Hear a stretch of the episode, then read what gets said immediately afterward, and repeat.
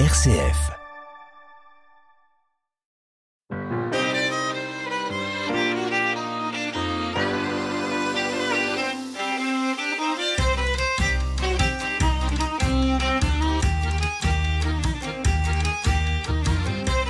Entre 1905 et 1940, Paris est une scène artistique exceptionnelle constituée par des peintres, des sculpteurs, des poètes qui viennent de toute l'Europe, et parmi eux, nombreux sont juifs, venus d'Autriche-Hongrie, de République tchèque, de Pologne ou de l'Empire russe. Dans les cafés de Montparnasse, un idéal d'émancipation anime ces artistes, véritables pionniers de l'art moderne une pluralité créatrice avec différentes sensibilités et une incroyable inventivité s'exprime dans euh, cette période euh, contrastée de la Grande Guerre aux années folles, puis la crise des années 30, enfin la guerre et l'occupation en 1940. Des artistes aujourd'hui célèbres, Chagall, Modigliani, Soutine, d'autres moins connus, Oana Orlov par exemple, ou Simon Monza. Comment s'exprimer ce désir de Paris? Comment comprendre cette effervescence des avant-gardes? Connaître le judaïsme RCF. Pour faire le portrait de cette scène artistique cosmopolite, j'ai le grand bonheur d'accueillir aujourd'hui Pascal Samuel, conservatrice du patrimoine, maître de conférences associée à l'université Paul Valéry à Montpellier. Bonjour Pascal Samuel. Bonjour Sarah Brunel. Alors vous êtes commissaire de l'exposition Chagall Modigliani Soutine, Paris pour école 1905-1940. Alors le lieu c'est le musée d'art et d'histoire du judaïsme à Paris. Euh, l'exposition euh, se tient du 3 juin au 31 octobre 2021. C'est un bonheur de voir le musée d'art et d'histoire du judaïsme ouvrir ses portes à nouveau après euh, cette longue période d'attente pendant la crise sanitaire. Il y a un beau catalogue qui présente les œuvres, les peintures, des artistes, une documentation très intéressante, des photographies, des lieux qui permettent de mieux connaître aussi ces artistes, une présentation hein, de chacun de ces artistes dans cette période effervescente. Alors certains sont renommés, d'autres moins connus. Ce projet est assez original, c'est une très belle exposition. Comment est né euh, ce projet et quel est son objectif, Pascal Samuel? D'abord, merci pour cette belle euh, présentation. J'aurais, j'aurais pas dit mieux que ces quelques phrases euh, qui font revivre ces artistes, euh, oui, de l'entre-deux-guerres et toute cette scène cosmopolite parisienne. Alors, comment c'est né? Disons que l'histoire des artistes qu'on a appelés de l'école de Paris, on va revenir là-dessus, c'est un, mot valise aujourd'hui un, peu flou. Euh, mais qui a un contexte très, qui naît dans un contexte très particulier. Bah, ces artistes, ça fait partie un peu de l'ADN du musée. C'est toute cette question de la présence euh, juive sur la scène artistique euh, française. Ça commence au tournant du XXe siècle, vous l'avez rappelé, et cette scène va être extrêmement dynamique jusqu'à la Seconde Guerre mondiale. Alors ces artistes euh, viennent à Paris comme vous présentez comme une terre promise, hein, un petit peu pour ces peintres et ces sculpteurs. Alors d'où viennent-ils? Il y a de nombreux juifs parmi ces artistes. Et que viennent-ils chercher à Paris? Alors cette expression terre promise, je l'ai, repris d'André Varnaud, hein, qui est un critique d'art euh, important des, années 20. C'est lui d'ailleurs qui inventera euh, ce concept hein, d'école de Paris avec euh, une majuscule à école pour désigner ces artistes étrangers qui font l'effervescence de la scène parisienne de ces années 20, alors même qu'une frange de la critique rejette cet apport étranger. J'ai oublié votre question. en fait, oui, ils viennent de toute l'Europe. Et il y a ah, d'ailleurs dans, le catalogue une, une, carte qui est assez, euh, assez euh, expressive, enfin, qui est significative. Hein. Alors oui, ils viennent effectivement. Donc nous, nous c'est particulièrement intéressé aux artistes qui viennent de toute l'Europe, mais on pourrait dire à l'époque qu'ils viennent du monde entier, hein, parce qu'il faut pas oublier que parmi cette scène, il y a euh, des artistes comme Fujita, d'autres comme qui viennent du Japon, d'autres comme Diego Ribera, qui viennent d'Amérique centrale. Et sur qu'est-ce qu'ils viennent chercher à Paris? Bah, faut pas oublier que Paris, à ce moment-là, bah, on est quelques années après l'exposition universelle de 1900. Paris, c'est le lieu de, c'est la grande scène artistique mondiale à l'époque. Paris, c'est le lieu des musées. C'est aussi le lieu de la formation, parce que pour ces artistes, c'était important de compléter leur formation après une formation initiale qu'ils ont reçue à Varsovie, Cracovie, Vitebsk, Saint-Pétersbourg, Munich, Berlin. Euh, à Paris, il y a beaucoup d'académies privées, ils vont pouvoir s'inscrire et donc euh, avancer dans cette recherche de, de, la modernité et de la liberté dans leur euh, travail artistique. Paris, c'est aussi la ville des musées ils veulent, ils veulent voir les grands maîtres, ils veulent voir Rembrandt, ils veulent voir Chardin, ils veulent voir euh, euh, oui, les, grands chefs-d'œuvre de l'art qu'ils n'ont vu que, que reproduits jusqu'alors.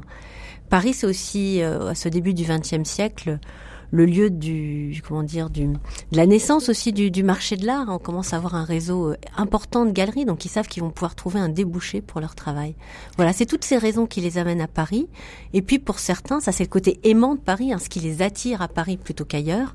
Et puis pour certains, il y a aussi une condition des conditions économiques dans leur pays d'origine ou des ou des conditions euh, politiques. Euh, je pense aux pogroms pour ceux qui viennent de l'Empire russe, qui vont les qui vont les pousser un peu hein, vers l'extérieur encore.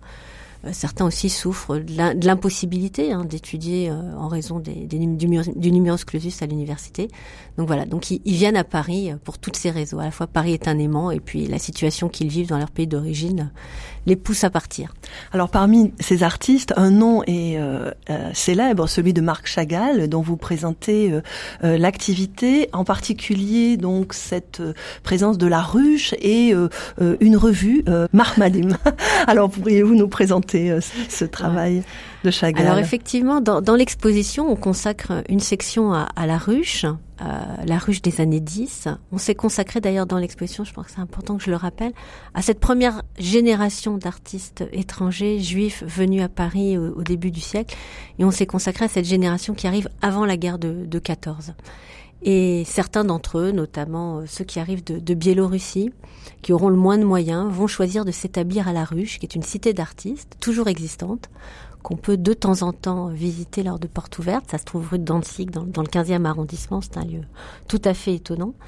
Euh, et dans cette cité d'artistes, les, les, loyers sont, sont très bas. Euh, le propriétaire est assez peu regardant sur euh, le paiement d'ailleurs des, loyers. Du coup, ça va attirer les artistes qui vont se donner le mot et qui n'ont pas beaucoup de moyens. Donc Chagall arrive là. Il est suivi de Kikoïn, de Crémeil, de Zadkine, de Soutine. Voilà, et tous ces artistes arrivent à la ruche entre 1910 et, et 1913. Et la ruche va être pour eux une sorte de sas, je dirais, entre leur milieu d'origine, l'Empire russe pour ces artistes-là, et, et, et, la France. Ils ne maîtrisent pas encore la langue, ils vont un peu vivre entre eux euh, et, et, puis progressivement apprendre le français et s'intégrer pleinement dans la société française. Alors je, je reviens à cette revue euh, Marmadine, euh, euh, qui est un nom hébreu. Ah hein. alors, alors Marmadi, oui, ça signifie en hébreu délice, douceur, et c'est une expérience assez étonnante de plusieurs artistes qui vont s'unir pour réfléchir à une revue d'art juif alors il se pose plein de questions, c'est quoi l'art juif, comment on va pouvoir s'y prendre, qu'est-ce qu'on va raconter? Et effectivement, en 1913, il y aura cinq numéros d'une revue euh, qui sera malheureusement éphémère, Marmadim, d'art juif sur des thèmes juifs, puisqu'ils vont consacrer une revue à Shabbat, une revue à Pessar, la Pâque juive, une revue à Shavuot. Et euh, donc ça sera des illustrations qui sont il n'y a pas de style propre, c'est plutôt un style qu'on va relier au style de l'art nouveau. Ils n'ont pas vraiment vu la modernité, faut dire ces artistes. Bon, ils sont arrivés euh, un ou deux ans avant. Ils sont un peu restés à la ruche, qui est dans le 15e arrondissement. On n'est pas très loin de Montparnasse, mais je suis pas bien sûre qu'ils aient vu, ou en tout cas le cubisme les a intéressés pour cela.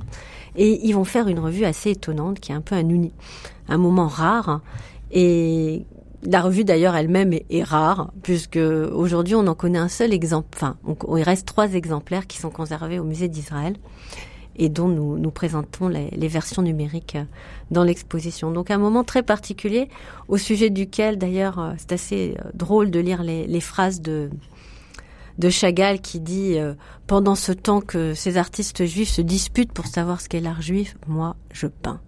Oui. Donc lui, il avance, les autres discutent, mais lui, il travaille. Alors Chagall, donc cette figure importante dans le monde artistique de, de ce début du siècle, on découvre aussi grâce à, à, votre exposition des artistes moins connus. Enfin moi, j'avoue, j'ai eu un coup de foudre pour euh, une femme, une sculptrice, Oana Orloff, euh, dont enfin, j'ai été très sensible à, euh, à cette euh, comment dire cette représentation des visages, à cette capacité, de cette finesse d'expression. Euh, parfois douceur, avec des œuvres donc qui sont euh, très expressives, qu'on voit peu. Alors qui était cette, euh, cette femme, Anna Orloff? Alors Shana Orloff, elle est originaire de Russie, elle est sculpteur, elle arrive à Paris en 1909. Sa famille elle-même avait quitté la Russie en 1905 pour immigrer en Palestine.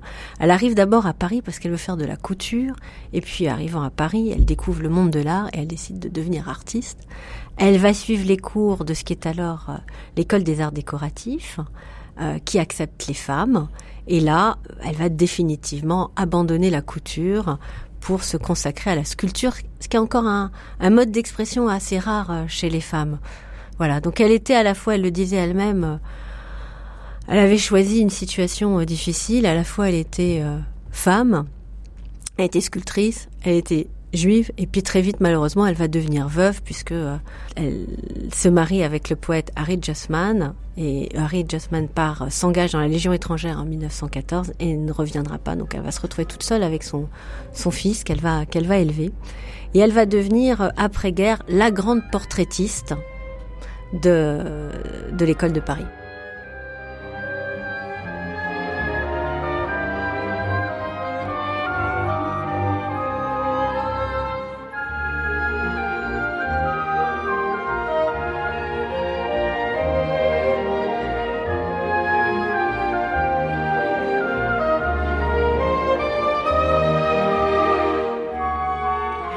Nous écoutions le début du Bœuf sur le toit de Darius Milhaud, euh, interprété par l'Orchestre Philharmonique de Radio France, euh, une œuvre musicale de Darius Milhaud créée le 21 février 1920 euh, et qui nous plonge là aussi musicalement dans cette époque où il y a une certaine fratrie de tous les arts. Alors j'aimerais que nous parlions, Pascal Samuel, d'un peintre très connu qui fait la couverture même de votre catalogue, Amadeo Modigliani, autour du cercle Montparnasse Euh, Modigliani qui est lui issu d'une famille euh, juive de Livourne qui vit à Paris et qui installe son atelier à Montparnasse.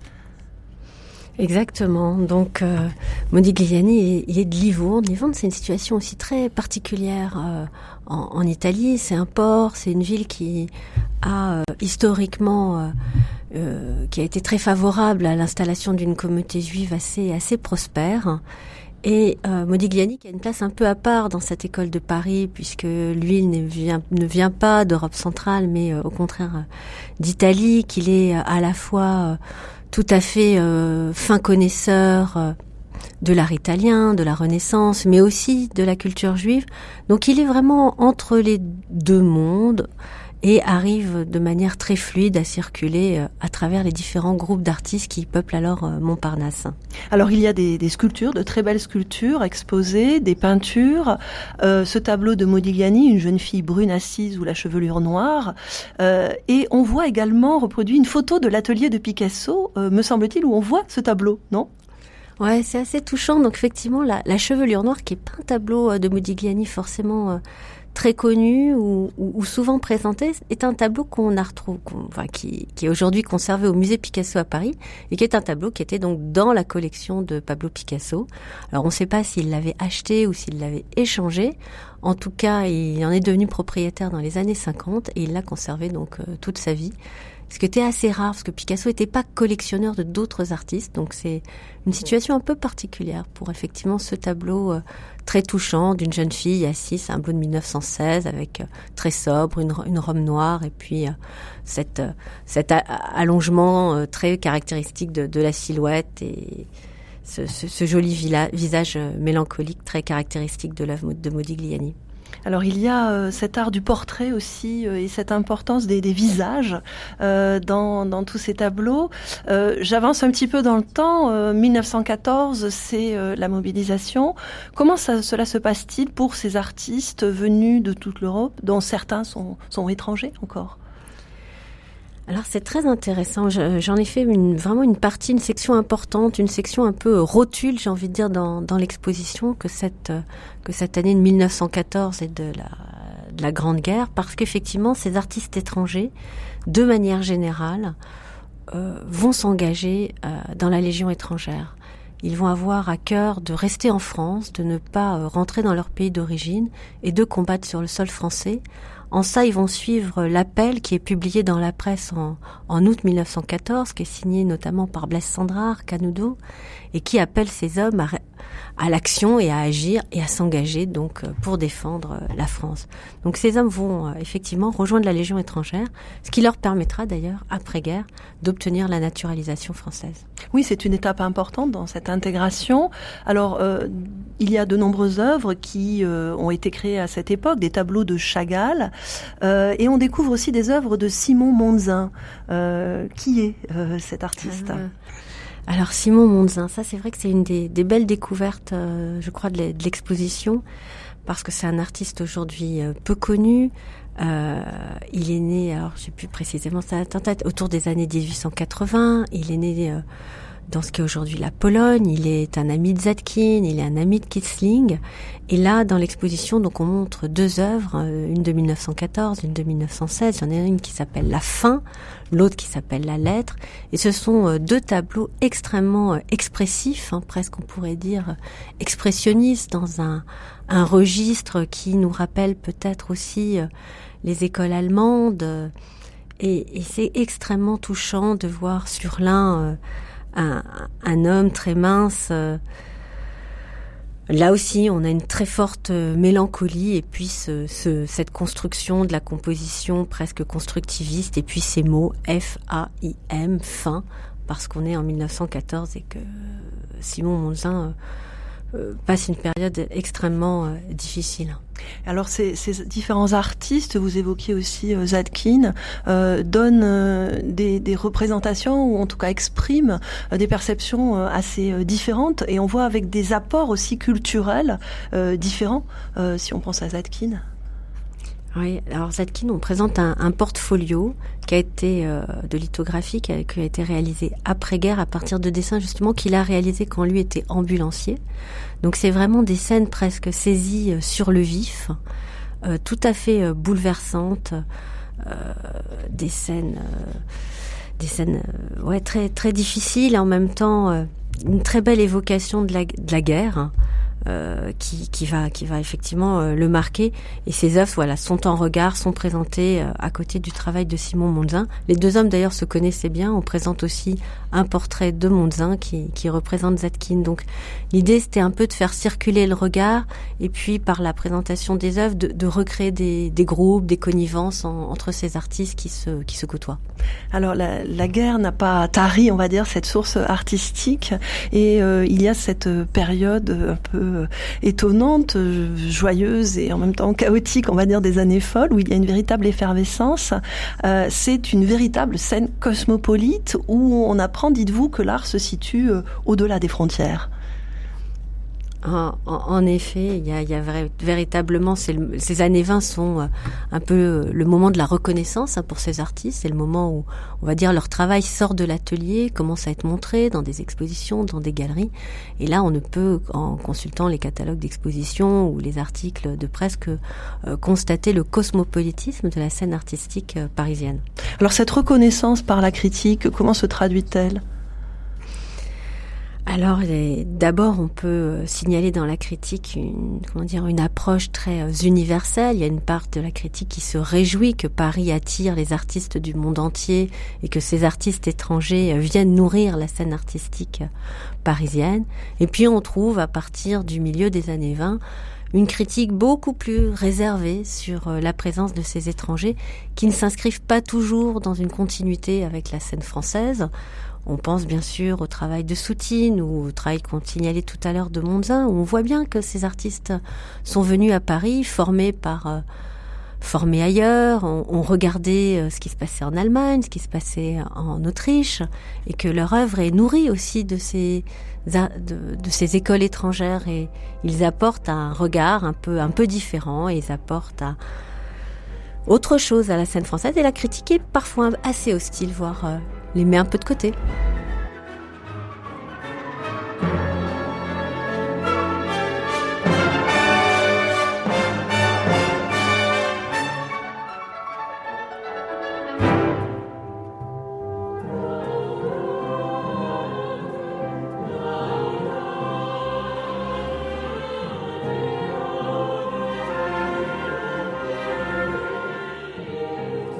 Nous écoutions Igor Stravinsky, la symphonie des psaumes, une pièce créée en 1930 et qui a été remaniée en 1948.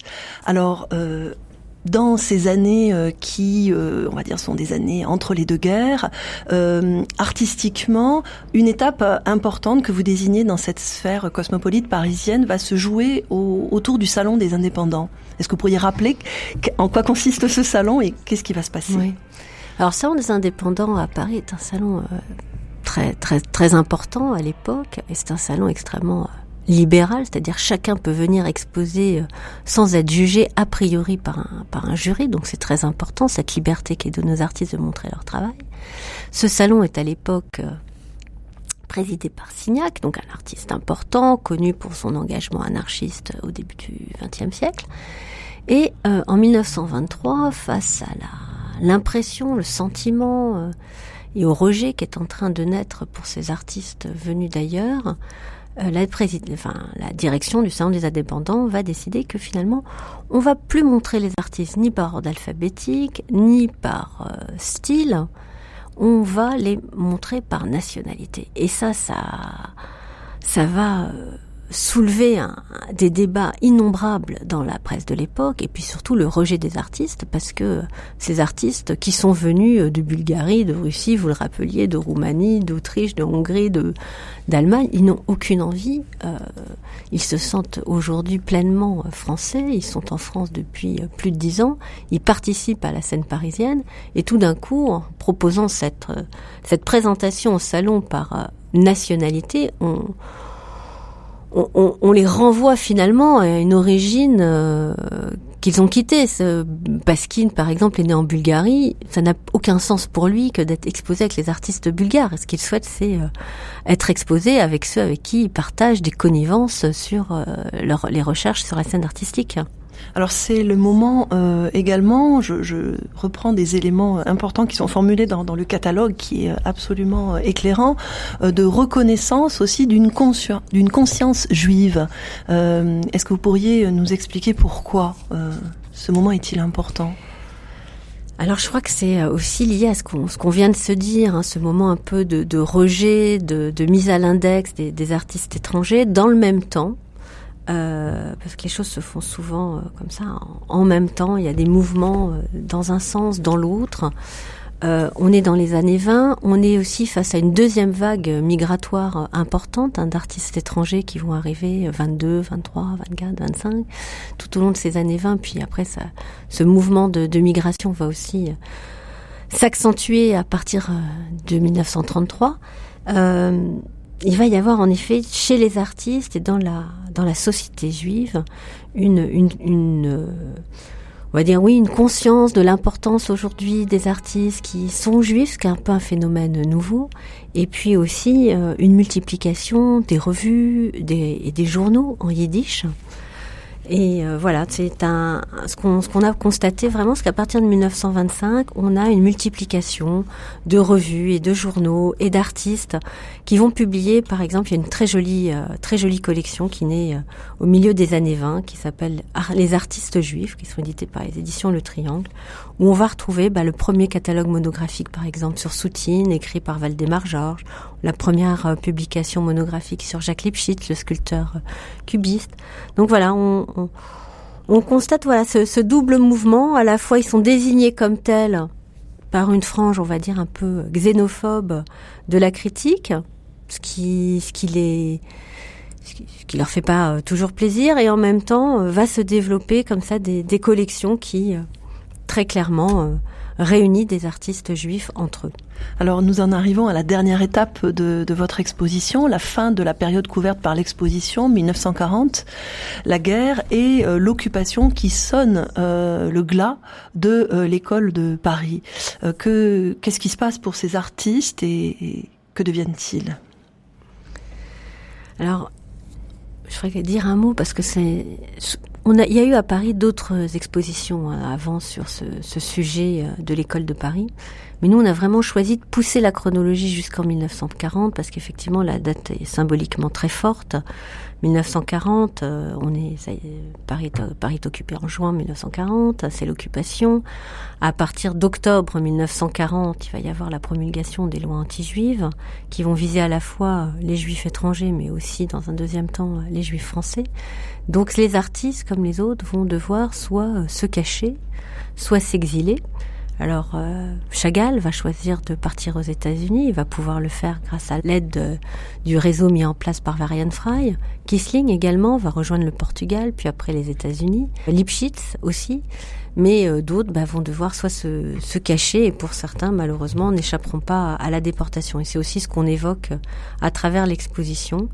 Nous montrons à la fois euh, des œuvres de Kissling, par exemple un, une de ses dernières toiles qu'il réalise sur le port de Marseille en 1940 et on présente euh, la lettre qu'il écrit à sa femme à la même date où il lui écrit à la fin de sa lettre euh, j'ai le cafard de foutre le camp, mais je crois que je fais bien de foutre le camp. Voilà, je trouve que ça résume assez bien euh, ce qu'il devait y avoir dans la tête de ces artistes à ce moment-là. Alors pour euh, terminer, il y a une figure euh, importante pour euh, retracer aussi, reconstituer cette mémoire de, de, de l'art dans cette période absolument tragique. Une figure que vous présentez dans le musée au, au, sein d'une exposition de, de, la figure de Fenster. Est-ce que vous pourriez nous, nous présenter assez, de manière assez concise le, le, propos? alors, en, à côté, j'ai envie de dire, dans, un espace adjacent à Paris pour école, on présente une exposition autour justement de Hirschfenster et d'un livre. C'est une exposition qui a comme point de départ son livre, un livre qui s'appelle Nos artistes martyrs, qu'il publie à Paris en 1951 en yiddish à la mémoire de 84 artistes qui ont été emportés euh, par la Shoah, qu'ils aient été euh, déportés ou qu'ils soient euh, décédés faute à un manque de soins, par exemple, comme Soutine. Donc c'est une exposition qui est dédiée, qui leur est dédiée, donc qui fait revivre la l'effervescence aussi de la scène artistique de l'entre-deux-guerres et qui montre les archives que nous avons, qui nous ont été données par sa famille, la famille d'Archfenster, et les archives qui nous permettent de comprendre aussi comment il a travaillé, comment entre 1945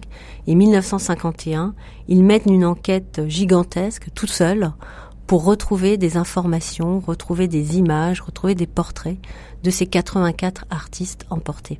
Alors il y a, euh, pour terminer, euh, une lettre de Marc, enfin, une un texte de Marc Chagall, qui est la préface au livre de Hersch Fenster, aux artistes martyrs, écrit Chagall, les ai-je tous connus? Euh, il dit n'ayez peur de personne, il vous dit de reposer en paix jusqu'au jour où il gravera de nouvelles tables pour un monde nouveau. La dernière étincelle s'éteint, le dernier corps disparaît, un silence tombe comme avant un nouveau déluge. Un magnifique texte donc qui euh, préface donc cette, cet ouvrage. je vous remercie donc infiniment euh, Pascal Samuel pour cette présentation. Alors Chagall, Modigliani, Soutine, Paris pour école, 1905-1940 une très belle exposition du 3 juin au 31 octobre 2021.